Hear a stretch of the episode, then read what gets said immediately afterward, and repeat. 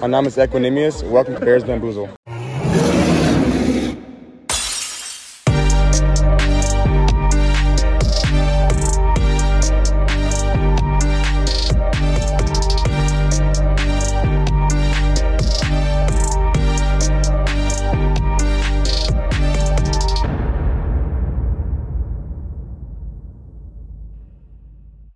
Ja, und damit willkommen zu einer neuen Folge.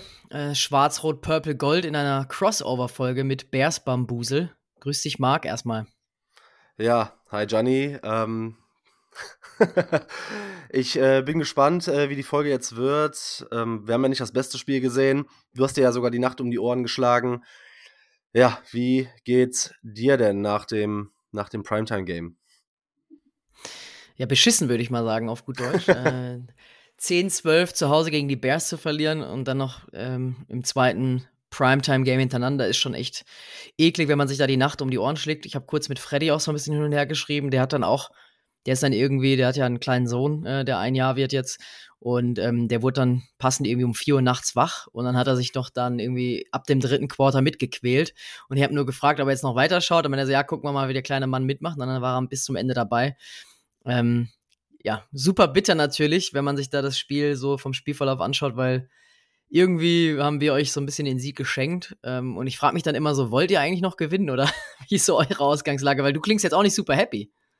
Nee, also ich hatte das ganze Spiel das Gefühl, dass beide Teams dem jeweils anderen Team irgendwie den Sieg schenken wollten. Irgendwie die Vikings drei Viertel, die hatten gar keine Lust, hatte ich das Gefühl. Offensiv konnte man den Ball nicht wirklich bewegen. Ja, und dann war es wieder typisch Bears äh, hinten raus. Eigentlich, ich habe, äh, wir haben heute Morgen ja kurz geschrieben für alle, ich habe das Spiel heute Morgen nachgeguckt und ähm, bei knapp noch zehn Minuten im vierten Viertel auf der Uhr haben wir geschrieben und da dachte ich schon, oh nee, das geht jetzt wieder nach hinten los. Ja, schön war es, war es nicht. Ähm, aber dann lass uns doch mal so ein bisschen chronologisch durchgehen. Ähm, ja, die Vorzeichen absolut. hätten ja eigentlich nicht anders sein können. Die Vikings bis auf das Broncos-Spiel eigentlich mit der Hot Hand so ein bisschen in der Winning Streak. Klar, das Broncos-Spiel wurde sehr, sehr unglücklich verloren. Ein Spiel, das auch eigentlich nicht hätte verloren gehen dürfen. Jetzt kommt man da rein und ja, gerade im ersten Quarter aus Vikings Sicht nicht so viel, was für Optimismus sorgt, oder? Nee, überhaupt nicht. Also, ähm, war schon richtig, richtig mies, wie man da reingekommen ist. Ähm, ihr hatte natürlich den Opening Drive, wo wir eigentlich Glück haben, dass ihr das Field Goal versemmelt. Ähm, da muss ich sagen, sah Justin Fields auch schon ganz gut aus. Auch Cole Kmet war direkt ein Faktor, das haben wir auch angekündigt in unserer Preview. Ähm, und hatte da schon echt einen guten Drive. Ähm, trotzdem mit Ivan Pace zum Beispiel direkt einen ersten Sack landen können, auch Tackle for Loss von Hunter.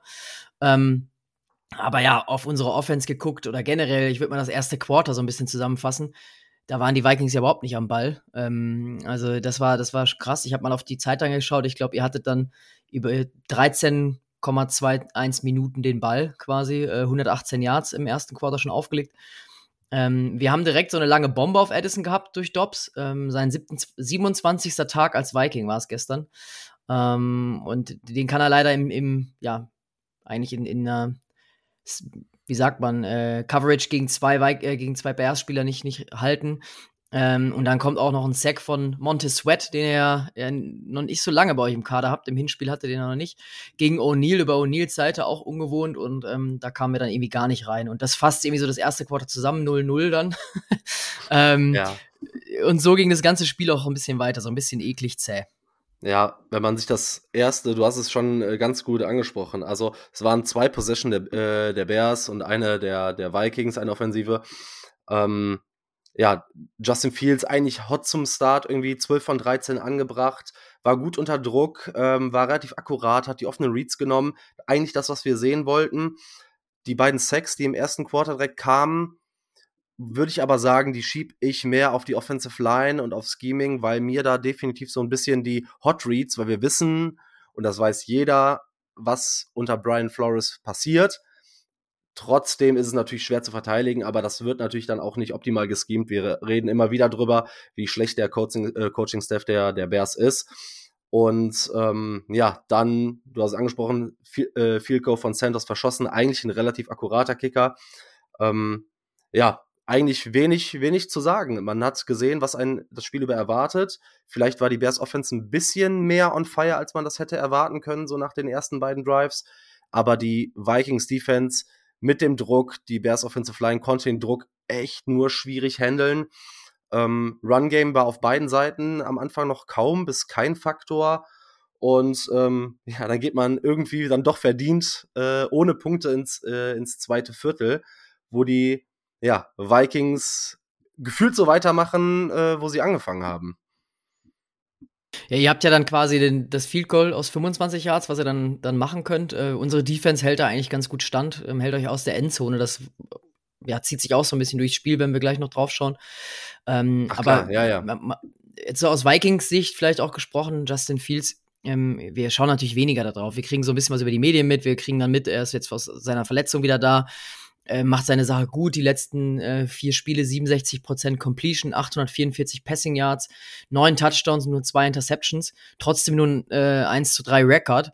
Das fasst auch so ein bisschen ganz gut zusammen, eure Situation gerade. Ähm, und ja, äh, an, an, an sich im ersten Quarter oder auch im zweiten dann, wo er, wo er das erste Mal punktet, da musste man schon sagen, also Fields sah schon besser aus als, als letztes Jahr zum Beispiel auch oder auch im Hinspiel.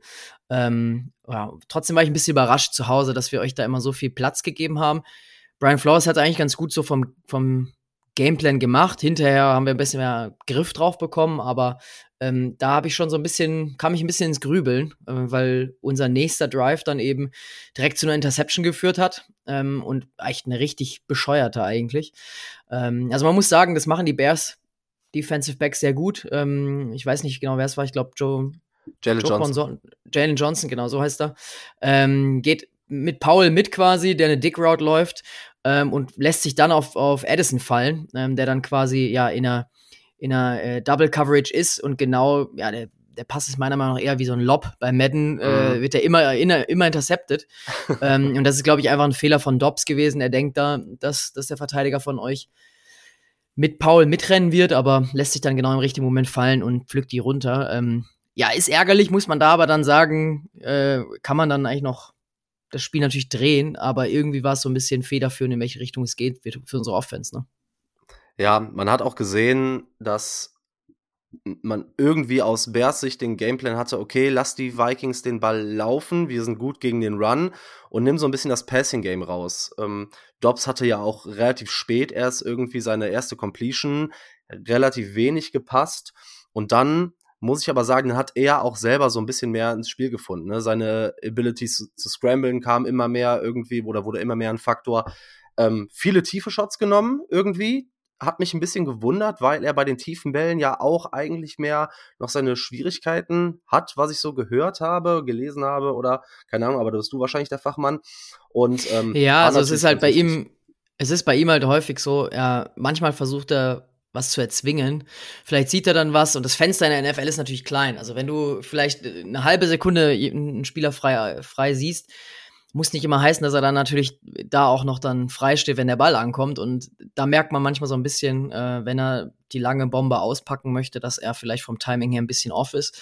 Und das wird in der NFL natürlich dann ganz klar bestraft. Ähm, die zweite Interception war dann ja direkt dann im nächsten Drive eigentlich. Und äh, du hast es gesagt, also da hat er 0 von 2 Completions ähm, hatte er vorher im Drive und äh, dann wirft er direkt noch eine zweite Interception auf Edison. Da aber so ein bisschen, ja, würde ich eher Edison auch so ein bisschen ankreiden. Er war wirklich ja. so ein bisschen überrascht, dass der Ball bei ihm so schnell ist. Der Kommentator sagt auch, äh, war ein bisschen hart geworfen, aber normalerweise muss ein Edison natürlich damit rechnen, weil der Ball ist auf ihn äh, gescriptet ähm, und eigentlich ganz gut geworfen. Kann man sich jetzt fragen, ob er perfekt geworfen ist. Das wahrscheinlich nicht, sonst hätte er ihn fangen können. Aber ja, ist so ein bisschen ärgerlich, weil er dann tippt und äh, Brisker ihn dann fangen kann. Äh, ja, und, aber äh, wenn man natürlich zwei Drives hat oder zweieinhalb und dann einmal Three and Out und zwei Interceptions, pff, ist schon echt bitter. Ja, also meine Einschätzung ist schon, dass Addison den auf jeden Fall fangen muss. Es war so leicht hinterworfen und das relativ viel Zip auf dem Ball, aber der ist ja nicht so weit in den Rücken oder so weit überworfen, dass er nur noch mit den Fingerspitzen drankommt.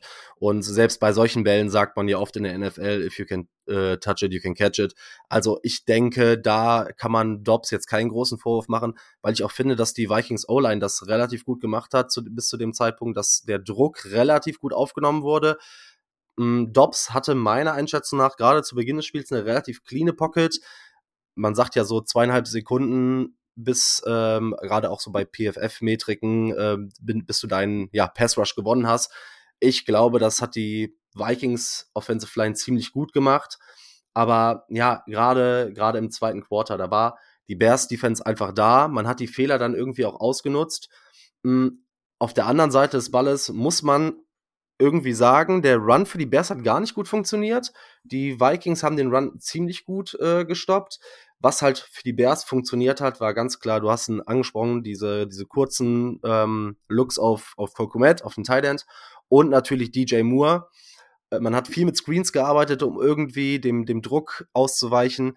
Aber das ist so ein äh, Lugetzi-Special und man, ja, sprechen wir vielleicht später noch drüber. Das war so ein Faktor, den erkennt ein guter Defensive Coordinator wie Brian Flores und nachher war der Screen ja also sowas von überschaubar und es wurde ja jeder Screen quasi weggeblasen. Ähm, ich wollte es gerade sagen, ja. Ja, ne, das, das Also, also die, Faktor.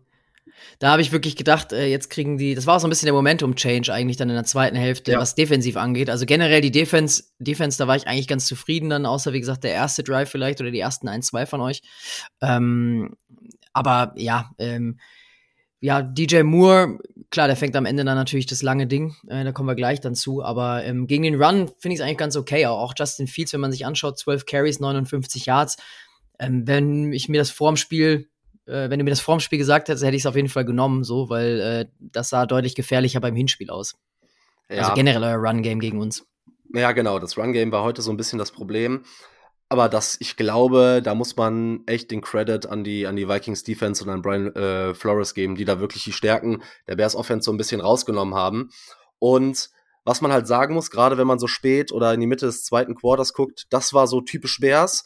Man wird gerade im letzten Drive hinten raus wieder super konservativ. Das haben wir die letzten Wochen immer wieder gesehen. Sobald es Richtung Halbzeit oder ja, Ende des Spiels geht, wird auch die Defensive, die bis dahin gut funktioniert, super konservativ. Ähm, die Vikings Offense hatte da ihren besten Drive. Ja, die Bears hatten, wie gesagt, ich glaube, beide Teams hatten in der ersten Halbzeit jeweils ein bis anderthalb gute Drives. Mehr war da offensiv, äh, glaube ich, nicht zu sehen. Und ja. da, dann marschieren hinten raus.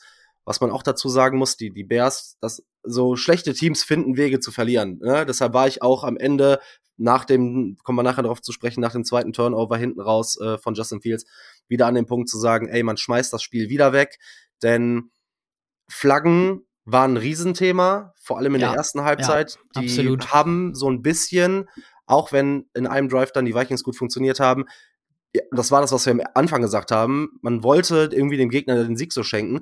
Die Bears haben es geschafft, mit Flaggen die Vikings immer wieder im Spiel zu halten, die Drives offensiv zu verlängern oder sich auch selber offensiv ins, ins Bein zu schießen.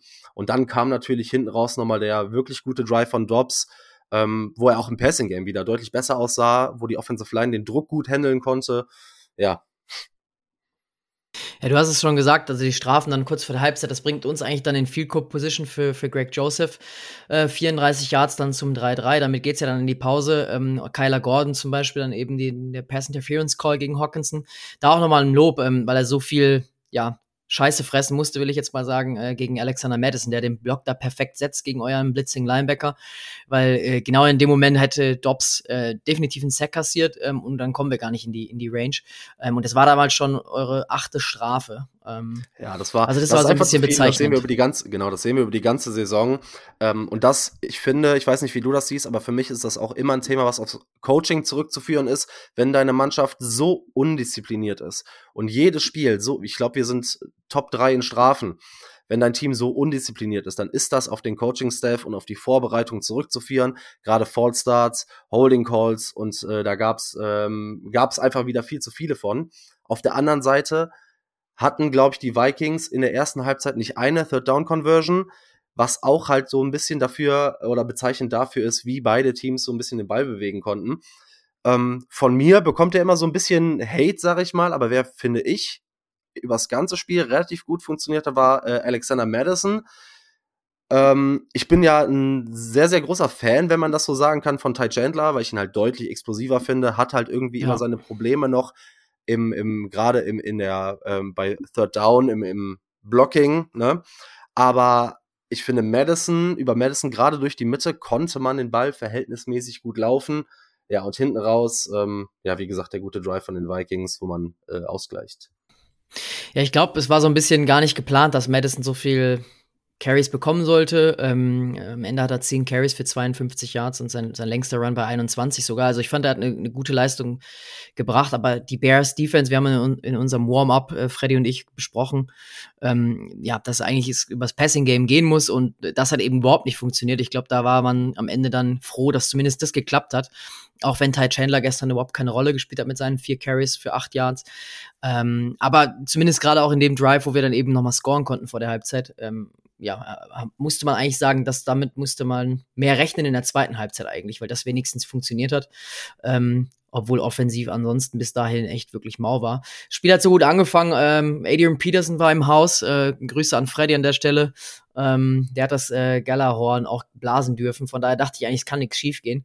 Ähm, aber es ging dann eigentlich direkt, äh, ja, scheiße weiter in der zweiten Halbzeit, wenn man so will, für uns, ähm, weil wir direkt mit Turnover und Downs gestartet sind. Ähm, bei Fourth and Seven spielt Kevin O'Connell auf Hawkinson den Ball aus. Ähm, und da muss man auch sagen, Ballplacement hier überhaupt nicht ideal, muss man eigentlich Josh Dobbs ankreiden, weil das ist ein sicherer First Down. Wenn er ihn in den Lauf wirft, ähm, dann ist es super einfach. Dann holt er sogar noch ein, zwei mehr Yards raus, kann dann ins Auslaufen. Er wirft ihn im Rücken, Hawkinson muss sich umdrehen und dann ist sofort euer Defender da und es fehlt wirklich ein Yards. Analytics hatte gesagt, Panten. Ähm, es war ja an eurer äh, 45 ich bin eigentlich ganz zufrieden, weil man so ein bisschen natürlich das Momentum shiften wollte und so ein bisschen in der zweiten Halbzeit sagen wollte, hey, wir haben jetzt den Ball, wir sind zu Hause, wir holen jetzt auch das Fourth and Seven gegen eigentlich ja eine Defense der Bears, die in den letzten Wochen bei Third und Fourth Down Conversion nicht gut aussah. Von daher kann ich den Call eigentlich nachvollziehen, weil sonst wird immer gesagt, und da kommen wir gleich auf jeden Fall noch drauf, Kevin O'Connell spielt immer sehr konservativ, wenn man was zu verlieren hat, dann äh, spielt er anders. In dem Moment hatten wir nichts zu verlieren, ähm, aber das Spiel war bei drei und drei. Ne? Also du kannst eigentlich das Spiel auch konservativ angehen, sagen, du pantest das Ding weg. Ich finde es eigentlich gut, ähm, wenn Dobbs den ein bisschen besser anbringt, dann sprechen wir überhaupt nicht über das Play so ausführlich. Ja, ich musste so ein bisschen dran denken, weil in der ersten Halbzeit gab es ja auch diese auch von Strafen ruinierten Drive der Bears, wo man, äh, ich glaube, äh, beim zweiten und über 20 war, wo Justin Fields ein Fourth and Ten anbringt. Vergleichbarer Call irgendwie. Ja. Ähm, ich kann aber auch nachvollziehen, dass man das kritisiert. Denn Beide Defensiven konnten die gegnerische Offensive gut starten, äh, gut stoppen und keine der beiden Offensiven konnte den Ball gut bewegen. Deshalb da das große Vertrauen in die Offense zu setzen, ist ein mutiger Call, ähm, war ein ganz, ganz knappes Play und du sagst natürlich, wenn der Pass vernünftig kommt. Aber das war auch ein Matchup, ähm, was ich das ganze Spiel gesehen habe und was ich, glaube ich, eins der wenigen Matchups fand, was, was relativ äh, spannend und äh, schön anzugucken war. Und zwar Kyler Gordon gegen Hawkinson. Wobei das ja eigentlich auf dem Papier, finde ich, ein ganz, ganz krasser Vorteil für Hawkinson ist, weil so ein relativ kleiner, ich glaube, der ist sechs Fuß groß, äh, Slot-Corner gegen einen äh, großgewachsenen Tight der guter Route Runner mit guten Händen ist. Da war Kyler Gordon dann da, Nummer sechs. Ähm, das ganze Spiel über die, ne, waren die beiden ja so ein bisschen auf und ab. Gute Catches von Hawkinson, äh, gute Tackles nach dem Catch, äh, Flaggen, dann äh, irgendwie aber auch Pass-Breakups und so. Ich glaube, das war, äh, das war dann aber auch wieder so ein Punkt, der hätte eigentlich in beide Richtungen gehen können. So, wenn die Vikings den konverten, kann das Momentum shiften, was du gesagt hast. Andererseits ist so ein Stop ja eigentlich ein Riesending, zu sagen, okay, jetzt, aber es hat für keine, für, oder für keines der beiden Teams irgendwie dafür gesorgt, dass sich irgendwas verändert. Das Spiel ähm, ging genauso weiter. Und dann, wenn ich sehe, dass gegen so eine aggressive und harte Defense, äh, also Luke Getzi dann Quarterback Runs durch die Mitte calls, boah, da mache ich immer schon beide Augen zu, Justin Fields da wirklich in eine Snackbox reinzuschicken. Ähm, und dann wurde halt das Playcalling noch schlechter, als es dann hinten raus für die Bears eh schon war. Das haben wir eben angesprochen, diese Screens ähm, auf DJ Moore. In der Regel sage ich immer, gib DJ Moore den Ball in die Hand und es passieren gute Dinge. Und er ist auch ein Playmaker, das hat man auch wieder gesehen. Ähm, wirklich guter Receiver. Und aber irgendwann ist es halt der Punkt, wenn du den siebten Screen auf DJ Moore irgendwie callst, dann, ja, dann gibt's einen Shutdown von Brian Flores und die, die Plays werden ja im Keim erstickt und ähm, dann callst du so ein, so ein Play bei Third, äh, bei Third Down und zwei ja. im, im dritten Quarter. Und ich denke mir, eigentlich ist der, ist der, ist der Call ja nicht schlecht ähm, gegen eine so aggressive Defense. Wenn du nur zwei Yard brauchst, deinem Playmaker den Ball in die Hand geben, alles schön und gut. Aber wenn das wenn du diese Setups so oft gezeigt hast und die und der gegnerischen Defense schon so viele Looks auf den Screen gegeben hast, weiß ich nicht, ob du dann nicht mal so ein bisschen weg von diesem konservativen Playcalling gehen musst und sagen musst, okay, jetzt mach was Überraschendes. Äh, zwei Yards kann man rushen, du hast einen mobilen Quarterback oder fool die Defense mal so ein bisschen, weil alle rechnen mit diesem Screen. Ähm, ja, klassischer Stopp und ähm, ja, wieder äh, Turnover, ne? Ah, oder, oder, oder man puntet den Ball zurück an die, in, äh, in Richtung der Vikings. Ja, habe ich auch gar nicht nachvollziehen können. Ähm, wie du sagst, also ich fand es natürlich aus der Sicht gut. Unsere Defense hat das gut gelesen, aber ähm, ja. ich glaube auch so ein bisschen was, wo, zumindest wenn man jetzt so NFL-Memes und so weiter verfolgt, dass Luke Getzi natürlich da ordentlich immer abbekommt von den, von den Neutralen, aber auch von, glaube ich, den Bears-Fans selber. Ähm, da weiß man auch warum, weil er einfach da in solchen Plays ähm, nicht wirklich kreativ ist und vielleicht dann immer mal wieder auf den Screen setzt, wo man sich fragt, okay, den hat er jetzt achtmal gebracht. Ähm, wenn da nicht nur eine Brian Flores Defense das liest, da wird wahrscheinlich jede Defense in der NFL das irgendwann dann riechen. Ähm, ihr habt dann das Field Goal zum 6-3 gemacht und dann kommen wir wieder mit einer schönen Interception zurück, äh, gerade wo man sagt, okay, das Spiel ist eng. Ähm, man möchte eigentlich äh, ja, jetzt auch mal den Turnaround wirklich schaffen, gerade durch die Strafen wieder, die uns da am Leben halten, ja. durch ein Holding. Ähm, Fourth and Three, Screen of Chandler. Ähm, und dann versuchen wir eben auf Osborne den Ball anzubringen. Äh, Dobbs wirft den auch wieder meiner Meinung nach, oder vielleicht ist es Dobbs und Kevin O'Connell beiden anzukreiden, weil das Playcalling in dem Falle, ähm, der wirft den super hart einfach. Ähm, also ich weiß nicht, ob man den fangen kann.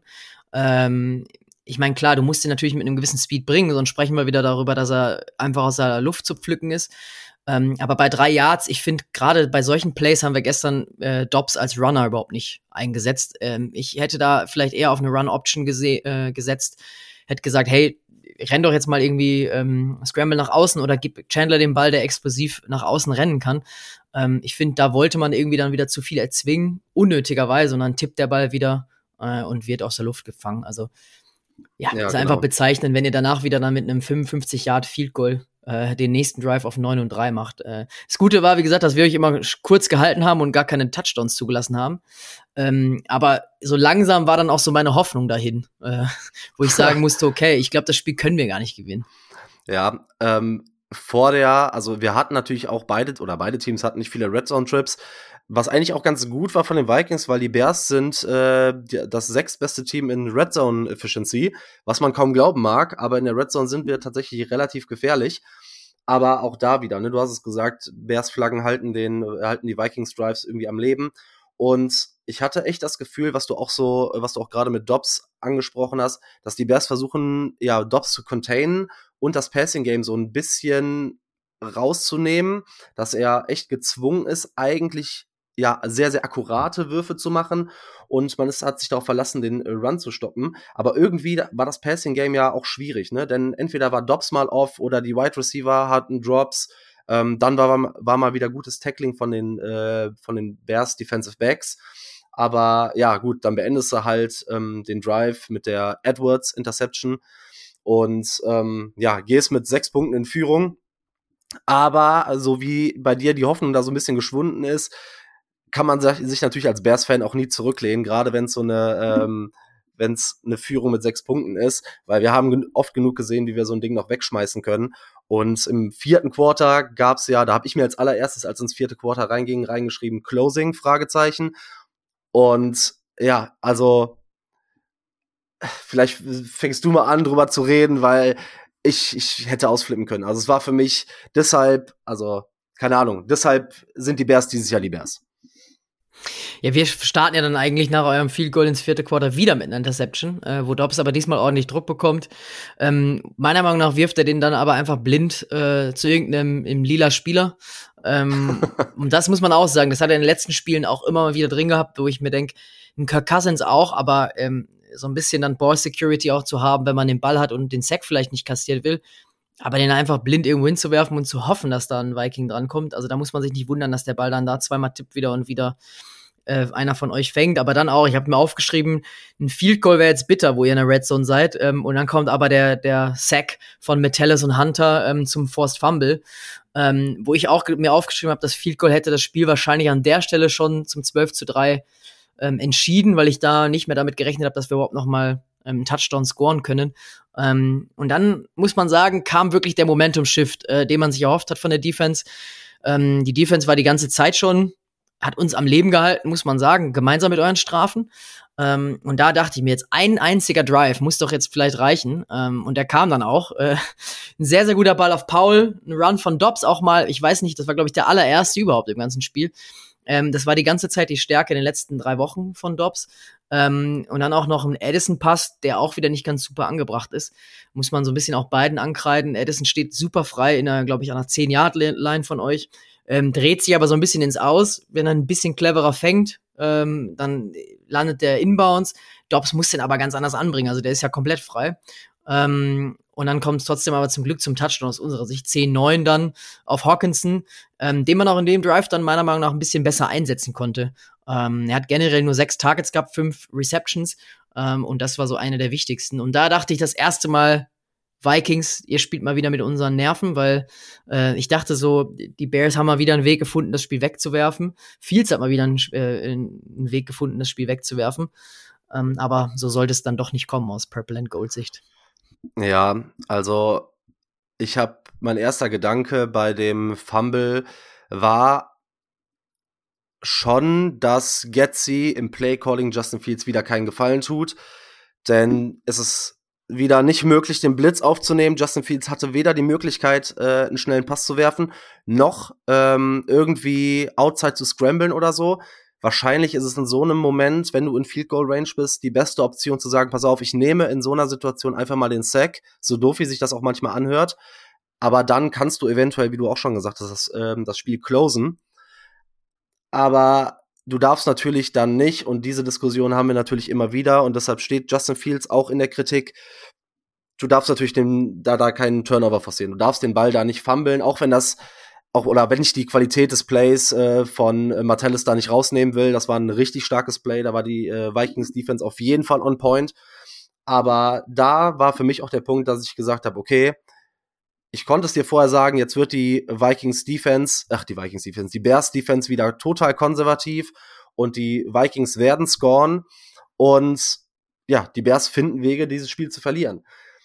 Sah dann ja auch so aus, du hast den Drive von den Vikings angesprochen. Also, ich war, ich kann nicht wirklich sagen, ob es die Vikings Offense war, die auf einmal geklickt hat, oder die Bears Defense, die auf einmal mehr zugelassen hat. Ich glaube, es war beides. Einmal hat man irgendwie geschafft, aus Vikings Sicht Dobbs mehr Zeit zu verschaffen. Man konnte den Run aber etablieren. Dobbs war auf einmal on point und die Coverage war super off. Nichtsdestotrotz war es natürlich auch ein guter Drive, deshalb will ich die, die Qualität des Drives da gar nicht, ähm, oder will ich den Vikings da gar nichts wegnehmen. Und dann, aber wie so ein Drive natürlich dann im Touchdown endet, auf der Goal-Line gefangen, äh, auf der Goal-Line der Tackle, bisschen, ja, bezeichnend für das Spiel, dass da das am Ende auch so ein knappes Ding trotzdem war. Aber ich glaube, am Ende hätte auch ähm, O'Connell dann dafür gehen müssen. Aber ja, absolut. ja, ja ähm, und es ging ja dann genauso weiter, ne? Man hat jetzt irgendwie das äh, Momentum komplett geschiftet. Aus Bears Sicht wusste man, ja, okay, scheiße. Fields ist diesmal derjenige, der dafür verantwortlich ist, weil in den letzten Wochen war er es oftmals nicht. Gegen die Lions wurde ihm der Ball aus der Hand genommen, um das Spiel zu gewinnen. Man sagt, er soll, das ist bei uns immer wieder das Thema, äh, man sagt, Justin Fields muss sich beweisen, Justin Fields muss konstant werden und Justin Fields muss auch Spiele gewinnen. Und da hat man ihm letzte Woche den Ball aus der Hand genommen und ihm die Möglichkeit genommen, dieses Spiel zu entscheiden.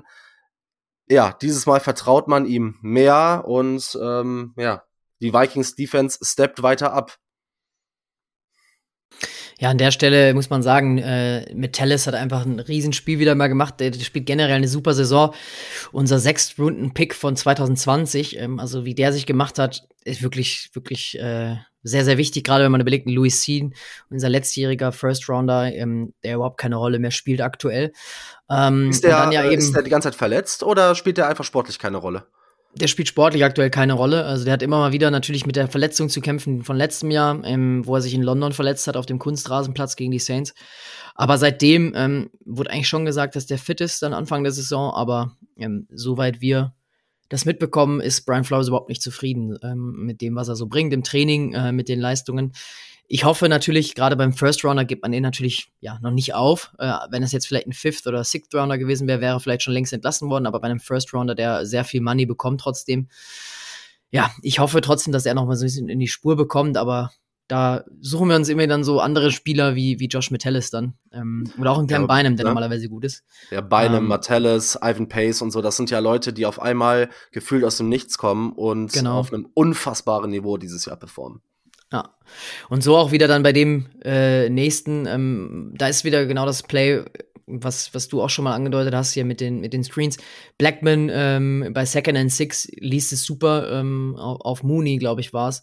Ja. Ähm, vier Yards Loss, äh, dann Third and Ten und dann kommt eben der, der Rush von Fields, der zweite, ähm, der sogar für acht, neun Yards äh, rushen kann, aber da auch mit Tellis wieder, wie der den Ball da raushaut ähm, und, und forst den Fumble da. Ähm, und das war auch einer der Plays, wo ich gesagt habe, gedacht hatte, ich glaube, da sind wir dann schon in eurer Hälfte. Jetzt einfach nur ein Field Goal und ich glaube, das Ding ist durch. Ähm, und da, da habe ich wirklich das erste Mal wieder dran gedacht. Ich dachte mir, ähm, das ist typisch Bears, wenn die das Spiel wieder so aus der Hand geben und einfach am Ende so glücklich, wenn wir das gewinnen. Wir hätten es eigentlich überhaupt nicht verdient gehabt, aber so kam es dann nicht. Wir haben Fourth and Ten, ähm, nachdem wir wieder überhaupt nichts machen konnten. Und dann entscheidet sich Kevin O'Connell, das Ding wegzupanten. Ähm, vertraut da lieber seiner Defense mit zwei Minuten 36 auf der Uhr. Ich glaube, er hatte noch zwei Timeouts. Ähm, anstatt für das 61 Yard Field Goal von Greg Joseph zu Hause im Dome. Ähm, ja, ist natürlich, weiß nicht, also ich finde es super schwierig, weil Greg Joseph ist auch kein Kicker, der der sicherste überhaupt ist. Er war diese Saison eigentlich relativ konstant, aber ähm, lässt auch mal kürzere liegen so. Ähm, und wenn natürlich dann Turnover und Downs da ist äh, in eurer Hälfte oder direkt Mittel, im Mittelfeld, dann ähm, sieht es natürlich mau aus, weil dann äh, ja, habt ihr direkt eine super Position und das Field Goal eigentlich geschenkt, mehr oder weniger. So kommt er trotzdem ganz gut in den Drive rein und äh, ich wäre, glaube ich, lieber aufs Field Goal gegangen im Nachhinein, aber das lässt sich im Nachhinein natürlich immer leichter sagen. Ja, das, das ist es halt. Ne? Du kannst den äh, die Fourth Down Calls auch vorher. Ähm, das ist immer so, wenn wir wissen, wie es ausgeht, dann können wir hier sitzen und darüber natürlich sagen, ah, hätte ich jetzt wahrscheinlich anders gemacht. Ich fand den Call wahrscheinlich richtig, weil bis auf den ersten Drive irgendwie die Bears Defense nicht konstant den Ball bewegen konnte. Und korrigiere mich, wenn ich falsch liege, aber ich meine, die Bears haben ihre Timeouts in dem letzten Drive der Vikings fast schon aufgebraucht. Ich glaube, wir hatten keins mehr. Ähm, deshalb lief die Uhr auch so schnell runter im letzten äh, Drive der Bears mit zwei Paaren 30.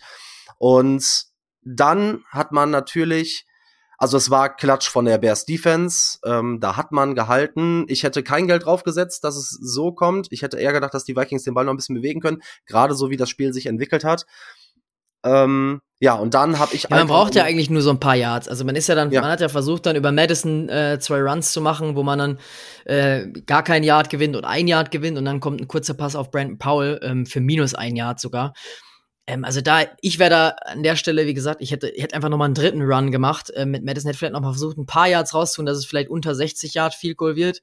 Ähm, so war es, wie gesagt, 61 Yard Position circa ja, es ist halt so ärgerlich. Der, der Punt war auch einfach schlecht, muss man sagen. Ryan Wright, also ist eigentlich ein sehr, sehr äh, guter Panther, der die Dinger auch wirklich immer sehr nah an die, an die gegnerische Endzone zimmert ähm, und ja, macht da quasi nur 24 Yard, glaube ich, bei dem Punt. Also das ist halt echt schlecht ins Aus. Wenn er dann natürlich vielleicht noch mal 10 Yard weiter fliegt, ähm, dann hat, hat Fields natürlich eine ganz andere Position. Und dann kommt tatsächlich der, der erste Game-Winning Drive von Fields. Ne? Also ich hab, wurde noch mal vorher eingeblendet.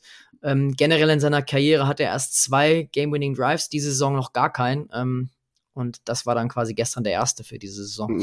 Ja, um auf den, äh, auf, auf den Punt äh, noch mal kurz einzugehen. Also ich glaube, das hat, war so ein bisschen auch der ganzen Situation geschuldet, dass der Punt so Richtung Aus, mich hat's auch gewundert, dass er dann nicht so weit und ins, ins Aus gepuntet wurde. Aber ich glaube, dass die Sorge einfach zu groß war, den dann in die Endzone zu punten. Aber du hast gesagt, der Punt, euer Panther ja, schien ja relativ solide zu sein. Du musst ihn ja noch nicht mal an die fünf nageln, aber mach, ne, mach den Bears das Leben so schwer wie möglich. Ähm, nagel den hoch und lange, so dass irgendwie das äh, Coverage-Team noch die Möglichkeit hat, direkt da irgendwie ähm, Return zu verhindern, dass ein Fair Catch sein muss. Da, Hauptsache nicht in die Endzone oder so früh ins Aus. Das, ähm, ja, das ist dem Bears natürlich zugute gekommen. Das zweite, du hast die ja, Statistiken zu Justin Fields Game-Winning Drives angesprochen. Das ist genau das Problem. Deshalb finde ich es immer gut, wenn man sowas zusammen macht. Denn wenn ich über die Vikings rede oder wenn ihr über die Bears redet, man hat nur diese Statistiken. Man hat nur eventuell mal eine 40 vor dem Spiel. Man ist nicht so drin äh, wie die in, oder in der Coverage wie jemand, der das Spiel oder das Team generell verfolgt. Man muss dazu sagen, diese Statistik liest sich übelst beschissen, aber Beispielsweise, letzte Woche gegen die Vikings, ich habe es gesagt, äh, man nimmt Fields komplett gegen die, die Möglichkeit, das Spiel zu gewinnen. Äh, gegen die Lions, sorry, natürlich. Äh, das, das Spiel zu gewinnen. Man lässt zum Beispiel da zweimal laufen und dann callt dann so ein Hail Mary-like Shot, wo der Receiver einfach in der Route abbremst und Justin Fields den Ball eigentlich perfekt delivert und das Spiel closen kann. Ähm, es gibt Highlight-Tapes für alle Bears-Fans. Ich glaube, die Vikings-Fans interessiert das nicht so sehr, aber es gibt so in Anführungszeichen Highlight-Tapes, in denen ja, Justin Fields, Game-Winning Drives, ich nenne es einfach mal ganz krass sabotiert werden. Und zwar sei es Play-Calling, sei es Offensive Line oder sei es Receiver-Drops. Und sowas alles ist ja in den Statistiken mit, äh, mit, äh, mit drin oder nicht mit drin. Ich will Justin Fields da nicht aus der, aus der Kritik nehmen, denn da muss mehr kommen. Aber letztes Jahr waren bestimmt die Hälfte der Optionen waren Receiver-Drops, ne? Da lässt ein EQ im Ball fangen. Da haben wir unseren Superstar äh, Chase Claypool, der, äh, der nicht da war. Und ähm, das sieht dann immer recht böse aus, aber diesmal hatte er ja jetzt die Möglichkeit, sowohl von seinem Coaching-Staff als auch ja, von sich aus einfach mal zu zeigen, ey, ich habe nächstes Jahr einen Spot verdient und Justin Fields kam raus und boah, ich hatte nicht, ich hatte kein gutes Gefühl, weil er teilweise den Ball ultra lange gehalten, weil ähm, die Coverage echt gut gehalten hat auf der anderen Seite hat der Druck, der Druck kam nicht wirklich, ähm, hat mich ein bisschen gewundert bei dem, was Brian Flores vorher gemacht hat. Er hat ja bei Vierter ja. und Zehn einfach das Haus gebracht, wo er die Conversion auf Call Command hat, wo ja. äh, den, äh, den Drive, den wir eben angesprochen haben, wo äh, Fields konverten kann. Fields muss den Ball auch zweimal rauswerfen, äh, ist dann auch schon mal wieder knapp von einem Sack, läuft dann hier und da mal, aber dann ist er klatsch. Dann muss man sagen, dann führt er das Team wunderbar übers Feld und ähm, ja, die Vikings kriegen Justin Fields nicht mehr verteidigt. Ja, es war kein Blitz in den, in den letzten fünf ähm, Plays dann quasi. Ähm, also da war ich auch ein bisschen überrascht, warum Brian Flores dann so ein bisschen weggerückt ist von seiner eigentlichen Erfolgstaktik. Und es hat eigentlich ganz gut ausgesehen, ne? weil ähm, es war dann der eine Pass quasi, der dann die 36 Yards an, an DJ Moore gebracht hat, der komplett frei ist dann natürlich mittel im, im Middle of the Field. Muss man auch sagen, dass er auch so ein bisschen, was wir die Saison so ein bisschen sehen, wenn dann mal ein Receiver frei ist, dann sind es meistens Big Plays, was aber in Ordnung ist, weil man sonst halt äh, so viel Druck aufbaut und so viele äh, Männer an die, an die Line quasi stellt oder versucht auf den Quarterback direkt Druck auszuüben. Hat eigentlich gut funktioniert, aber in dem Sinne, wie gesagt, habe ich mir da gewünscht, dass er da mehr Druck draufbringt. Und dann aus 30 Yards, ähm, wenn du sagst, euer Kicker ist zuverlässig, hatte ich gar nicht so auf dem Schirm. Ich hätte eher gedacht, euer, euer Kicker ist eher so ein bisschen am Straucheln, auch was man so auf Social Media gesehen hat, dass ein Bears-Kicker mal äh, das entscheidende Field Goal macht. So ein bisschen wie bei uns eigentlich, weil bei uns sind es immer die, und da, das passt wieder in die Reihe, sind es immer die gegnerischen äh, Kicker, die da einen Rekordtag haben oder eben ausnahmsweise mal ein Game-Winning Field Goal machen. Ähm, immer gegen uns und dann auch noch im, zu Hause im Dome natürlich, wo wir wenig Nutzen von haben. Ähm, erster Division-Sieg für Matt Eberfluss, da war ich auch kurz überrascht. Also er ist jetzt 1 zu 9 in der Division ähm, in seinen zwei Jahren oder anderthalb Jahren. Ähm, wir tatsächlich haben, äh, sind ein Team, was ohne Touchdown, ohne gegnerischen Touchdown ähm, in diesem Spiel quasi ein Spiel verloren hat. Äh, Gab es die Saison auch noch gar nicht. Äh, in anderen 29 Spielen, wo das passiert ist, haben immer die Mannschaft natürlich dann gewonnen, die äh, keinen Touchdown kassiert hat. Und generell auch jetzt, wenn man, und das fasst nochmal bitter zusammen, gegen die Broncos einen einzigen Touchdown nur zugelassen, gegen die Bears gar keinen und trotzdem verliert man beide Spiele einfach super bitter. Gestern aber zu Recht, muss man sagen, oder heute Nacht, ähm, wir haben einfach Turnover Battle wieder mal verloren. Freddy hat es noch in seiner Bold Prediction drin dass wir, äh, wir trotz drei Turnover das Spiel gewinnen. Wir machen vier und das war wahrscheinlich dann am Ende die entscheidende. Ich hatte sogar gesagt, dass äh, Josh Dobbs einen super Sahnetag haben wird, sein erstes 300 Yards Passing Game in seiner Career haben wird. Das sah gestern, ähm, also meine, meine Prediction hätte falscher nicht sein können, glaube ich. Ähm, wie geht's jetzt für euch weiter, ich, bevor wir einen kleinen Ausblick bei den Vikings geben? Ja, Kurze äh, Cairo Santos ähm, Appreciation, hier. Dieses Jahr 92% Field Goals und 95,5% äh, ähm, PATs, also und das längste auf 55 Yards. Also dieses Jahr wirklich, wirklich gut, noch nicht viel verkickt. Ähm, ja, bei uns, es ist immer so, bei diesen Spielen wie jetzt, da guckt man mit, ja, eigentlich, man freut sich immer über einen Sieg, ne? Also ich bin niemand, der, der gegen sein Team routet und für Losses routet. Vor allem, wenn du voraussichtlich, je nachdem, was die Patriots und die Panthers noch machen, den First Overall hast, dann ist es mir am Ende egal, ob du den vierten, fünften, sechsten oder siebten Pick hast. Dementsprechend können wir uns da relativ komfortabel zurücklehnen und auf ja, Siege hoffen und ho einfach hoffen, dass Justin Fields weiter ballt. Denn am Ende des Tages ist es vollkommen egal, ob wir mit Justin Fields weitergehen oder einen Quarterback an eins oder zwei draften. Justin, wir müssen trotzdem dafür routen, dass Justin Fields gut spielt. Die einen sagen, wir wollen ihn behalten. Selbst die, die dafür sind, einen Quarterback zu draften, müssten ja dafür sein, dass Justin Fields gut spielt, damit irgendwie sein äh, Draftkapital oder, oder sein Trade-Kapital äh, irgendwie steigt. Aber diese Siege, und da hat man so ein bisschen diesen Wermutstropfen, äh, steigern die Angst, dass der Coaching-Staff bleibt. Und wir gehen jetzt in eine Streak rein.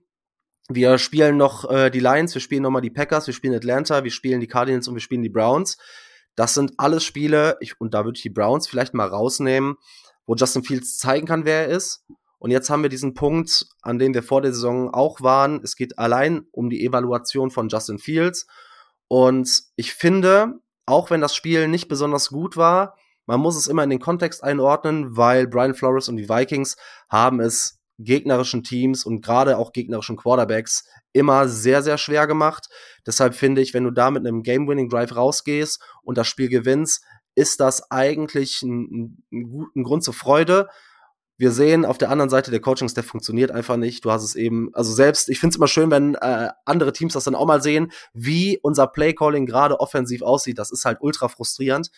Ähm, ja, wir, haben, wir gehen jetzt in die Bye Week. Danach kommen die Lions. Wir haben gesehen, äh, sowohl gegen die Bears als auch gegen die Packers jetzt, die Lions strugglen und sind schlagbar. Und ähm, ja, dann guckt man weiter. Wir hoffen weiter, dass die Panthers verlieren. Egal, was man mit dem First Overall dann macht. Ähm, ich glaube, wenn du ihn dieses Jahr wegtradest, kriegst du einen unfassbaren Haul, gerade in Richtung Caleb Williams oder Drake May, je nachdem, äh, wen die Teams da höher sehen, muss man in der, in der Draft Coverage so ein bisschen äh, beobachten.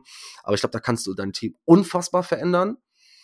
Und ja, wir, wir können uns eigentlich zurücklehnen und das so ein bisschen äh, genießen, was so passiert. Für euch war es, glaube ich, ein bisschen, ja, also euch tat's mehr weh, als es uns gut getan hat, dieses Spiel zu verlieren, ne? Ja, so ein bisschen, ähm, mehrere Aspekte, die man da beleuchten muss. Einerseits äh, finde ich erstmal gut, deswegen machen wir das ja hier mit Crossover-Folgen, ähm, weil man da auch die anderen Perspektiven nochmal mitbekommt. Ähm, Gerade auch von unseren Hörerinnen und Hörern ähm, immer wieder gern gesehen. Ähm, von daher danke auch nochmal, ähm, dass du dir erstmal die Zeit genommen hast.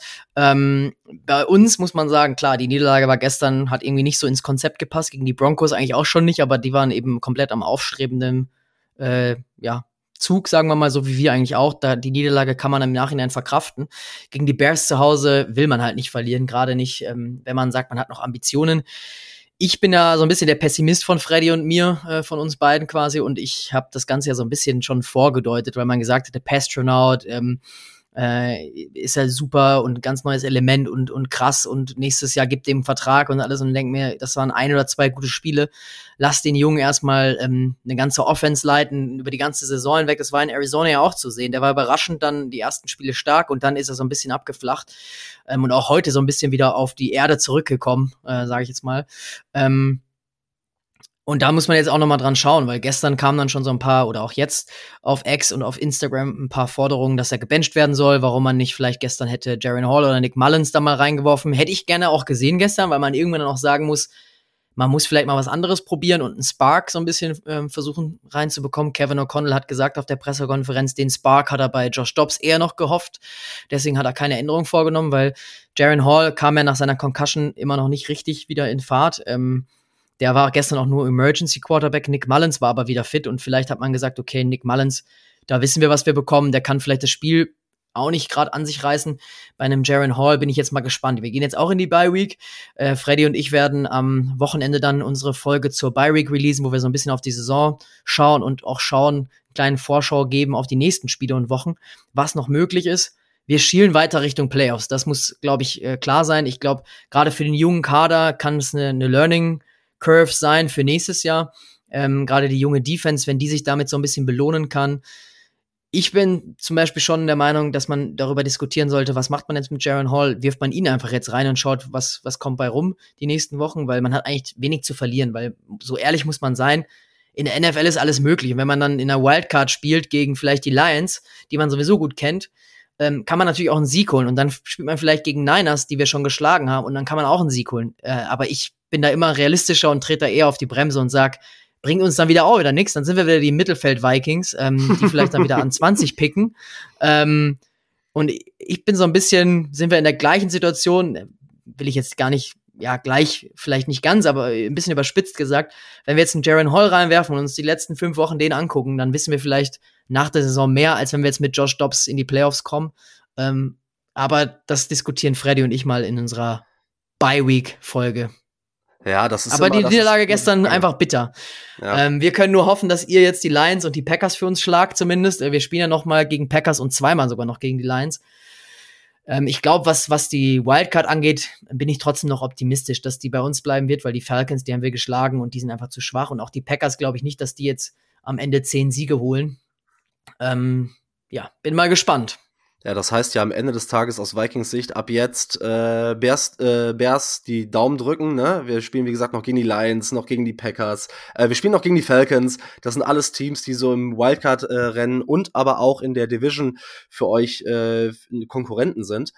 Ja, und was du auch mit der Quarterback-Situation angesprochen hast, ähm, das ist es halt. Traut man, man, oder man hat so diesen Struggle, ne? Man will ja Spiele gewinnen. Andererseits geht's ja auch um die Evaluation und wenn man, wenn du schon so realistisch einschätzt, wie weit kommt man mit einem Josh Dobbs, hm, ne, mit diesem Team, mit um, um Josh Dobbs herum, ist da vielleicht der Punkt zu sagen, okay, wir gehen das Risiko äh, mit dem mit dem Rookie und gucken zumindest, was wir haben, auch wenn wir dadurch riskieren, eventuell mehr Spiele zu verlieren als unter Dobbs.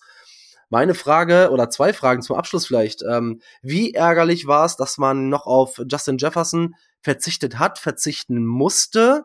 Ich weiß nicht, ob die Option gegebenenfalls da gewesen wäre oder ob man gesagt hat, und das leitet direkt auf die letzte Frage hin, war es vielleicht auch, man hat die Bears ein bisschen unterschätzt. Die Bears stehen 0-9 in der Division. Die Bears stehen bei drei Saisonniederlagen. Der Coaching-Staff ist eine Katastrophe. Justin Fields, man weiß es nicht, was man hat. Und diese Bears-Teams äh, ist einfach nicht gut. Hat man da die Bears vielleicht auch so ein bisschen unterschätzt, weil das höre ich überall, wie schlecht dieses Team ist. Aber irgendwie bleibt man in den letzten Wochen dann doch immer kompetitiv zumindest. Also ich will gar nicht sagen unterschätzt, weil ähm, klar, wir sind alle davon ausgegangen. Ich glaube, da gibt es keinen Vikings-Fan, der gesagt hat, wir schlagen die Bears nicht, aber jetzt nicht, ich würde mal behaupten, also zumindest von mir gesprochen, dass es jetzt nicht auf eine arrogante Art oder irgendwie auf eine unterschätzte Art ist. Aber wenn man zu Hause spielt, äh, man die Bears schon in Woche 6 geschlagen hat, auswärts, ähm, man ist Primetime zu Hause, es läuft eigentlich gut. Äh, der, das letzte Spiel war so ein kleiner Ausrutscher, aber eben verständlich in der Situation. Das Wie ist dann wieder das Entscheidende. Ähm, und wenn man so verliert, also man hätte ja nur, wie gesagt, ein, ein Field Goal mehr und hätte das Spiel gewonnen, auch wenn es unverdient gewesen wäre.